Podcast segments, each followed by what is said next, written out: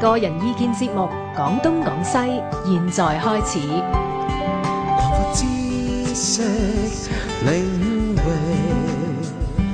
網絡文化通識，Free as the wind，講東講西。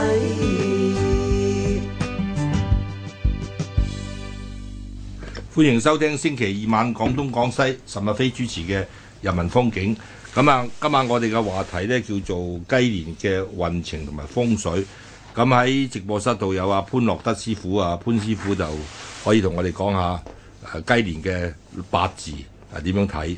啊，招燕芳師傅咧就可以講下紫微斗數，啊兩位都係各有專長。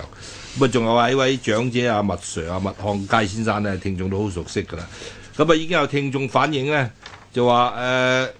雞年啊，仲講埋呢啲嘢啊，埋迷信啲咪好令人討厭。咁啊，亦都有聽眾話聽下都無妨嘅，所以我哋今晚點解請阿阿麥 Sir 喺度咧？因為係麥 Sir 咧就天主教徒，佢肯定就唔會識呢啲咩紫微斗數啊、咩咩咩八字啲嘢，就可以憑佢嘅人生經驗講下呢啲嘢啊，究竟係咪聽下都無妨？係啊可以可以，一個認知啦啊即係從我哋應該第三者嘅角度咧，同我哋講下呢 啲係多謝睇法多謝岑咁啊公，跟住咧而家個聽眾咧都話誒，而家都年十一咯喎，仲講呢啲咩雞年運程咧，唔知你其實咧。嚴格嚟講咧，應該過咗立春咧先係過年嘅。咁啊，立春即係上個禮拜五嘅，係 à, 啊二月三號，今日係二月七號。係啊係啊，啱我哋最錯新失鮮嘅人你日，講 呢個雞年嘅運程嘅，我翻上嚟睇睇。咁啊，先請阿潘師傅啊，誒、你點睇啊？而家從八字嗰度講呢個今年雞年，誒、呃雞年呢，其實就因為我之前都誒、呃、講過啦，其實過去二零一零年至到二零一五年呢，係木火嘅循環，係係一個趨勢嚟㗎。係咁去到二零一六年，即係舊年，係去到二零二零年呢，係一個我哋叫金水循環，係其實係另一個趨勢嚟嘅。係，咁所以今年嘅二零一七年呢，其實係一個新嘅階段嘅第二年，嗯所以佢好多嘅變化呢，其實係比之前呢更加明顯嘅。係係啦，嗯咁啊今年譬如話顯示喺譬如話我哋國際嘅大勢啦，誒、中國大陸嘅情況啦，嗯同埋香港嘅情況咧都有好大嘅唔同㗎。譬如以誒簡單嚟講香港咁樣啦嚇，嗱香港嗰個嘅情況咧就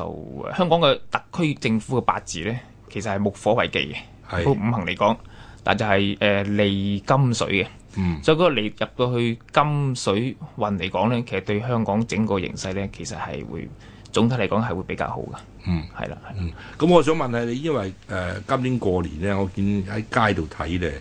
就講起風水啊、運程嗰啲嘢，特別多嗰啲誒講十二生肖。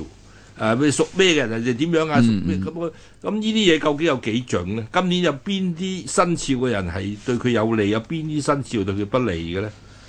誒，其實喺呢度講得最多喎，所有嗰啲係啊咩係啊嗰啲運程書全部都係即係排山倒海而嚟喎。我其嗯實好簡單嘅就係，因為我哋嘅人嘅命運呢，就係好難捉摸嘅，同埋我哋人嘅命運係好立體嘅。啊我哋基本上點樣去預知呢？其實就係有唔同嘅角度、唔同嘅方法。啊，咁啊，十二生肖呢係一個誒、呃其中一個方法。係所以點解我哋會誒、呃如果整體我哋算命嚟講、命理嚟講，其實係其中一部分嘅啫生肖。咁只不過我哋一般人嚟講，咪如果係普及啲、簡單啲嚟講，咁咪用十二生肖嚟講咯。哦，咁咁解啊，招師傅啊，你點睇啊？講十二生肖，誒呃十二生肖本身咧就誒、呃都係以佢天干嚟到做一個四化嘅啊嚇，咁、所以係咪誒啊逢係今年好似話相沖嘅雞呃嘅係咪唔好咧，或者係兔嘅唔好咧？誒、未必嘅嚇、啊所以一定係按照